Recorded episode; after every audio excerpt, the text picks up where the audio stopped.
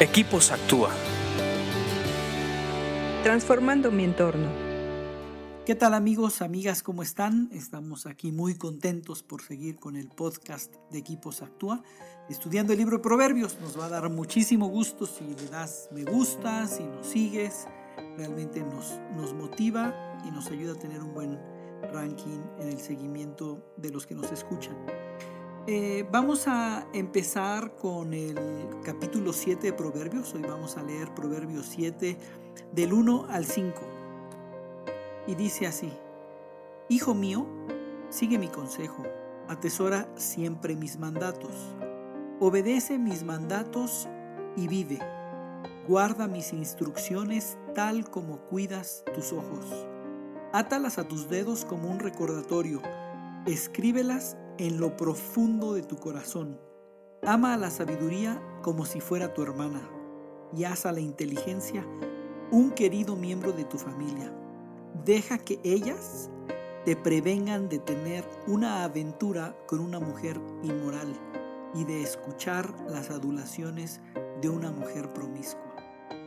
Como lo hemos visto desde un principio al estudiar proverbios, todo va a girar alrededor de hacerle caso a la sabiduría, prestar atención al consejo, obedecer los mandatos. Y la introducción para el tema de, eh, de lo que vamos a ver hoy recuerda algunos principios que ya hemos visto. Lo primero que recordamos es que nos habla desde el punto de vista de un padre hacia un hijo y así dice, hijo mío. Y eso tiene mucho valor porque nos identifica en cómo Dios nos ve, cómo, nos trata, nos trata como hijos, no nos trata como Dios y sus criaturas, nos trata como un padre y nos ve como sus hijos y nos ama como sus hijos y lo que más quiere es lo mejor para nosotros. Y entonces eh, le da importancia a seguir su consejo, a atesorar estos mandatos. Lo hemos visto en los primeros capítulos, estas, estos puntos, no me quiero detener mucho acá, eh, donde dice que si sigues sus mandatos vas a vivir y que lo que me llama la atención es que aquí dice, guarda mis instrucciones tal como cuidas tus ojos. Eh, una de las cosas que más cuidamos somos, son los ojos y lo hacemos hasta por instinto.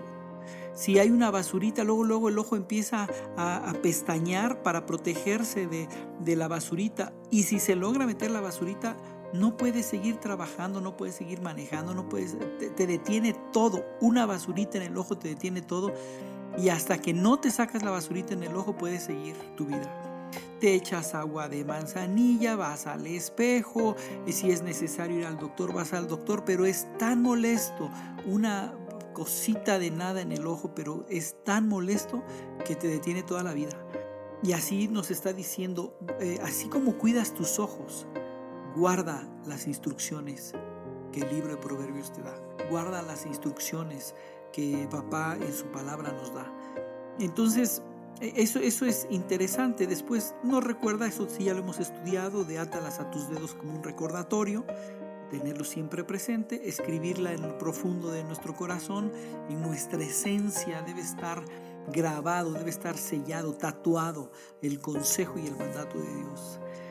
Y el 4 es muy interesante porque dice, ama a la sabiduría como si fuera tu hermana y haz a la inteligencia un querido miembro de tu familia. O sea, apropiate de la inteligencia y de la sabiduría.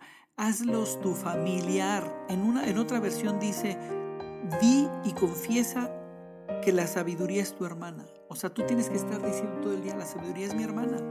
Mi hermana es la sabiduría. Mi hermana es la sabiduría. Porque eh, lo que quiere hacer ver es que necesitamos emparentarnos con la sabiduría que sea tu pariente, que, que, estés eh, enlazado, ligado a la, a la, sabiduría, porque depende nuestra vida de ello.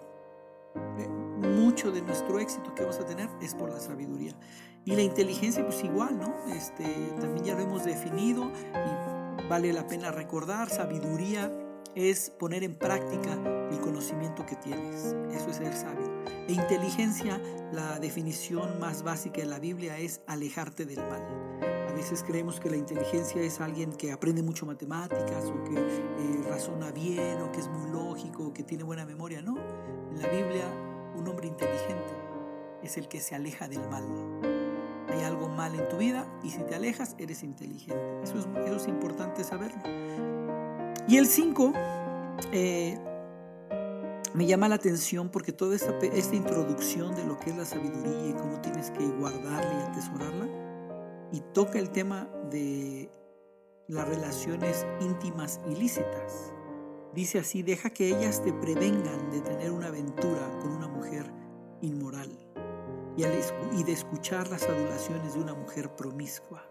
Acuérdense que no es eh, eh, eh, limitado solamente a la mujer, puede ser un hombre, o sea, deja que ellas te prevengan de tener una aventura con un hombre inmoral y de escuchar las adulaciones de un hombre promiscuo, o sea, se puede cambiar fácilmente. no, es universal esta verdad.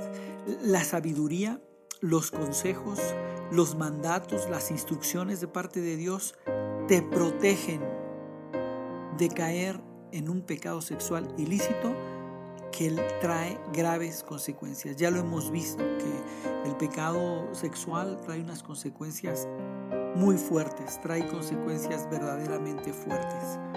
Y eh, si es cosa de que lo pensemos, yo te invito a que lo reflexiones, que lo medites, que lo hagas tuyo, que te apropies y yo te daría un consejo.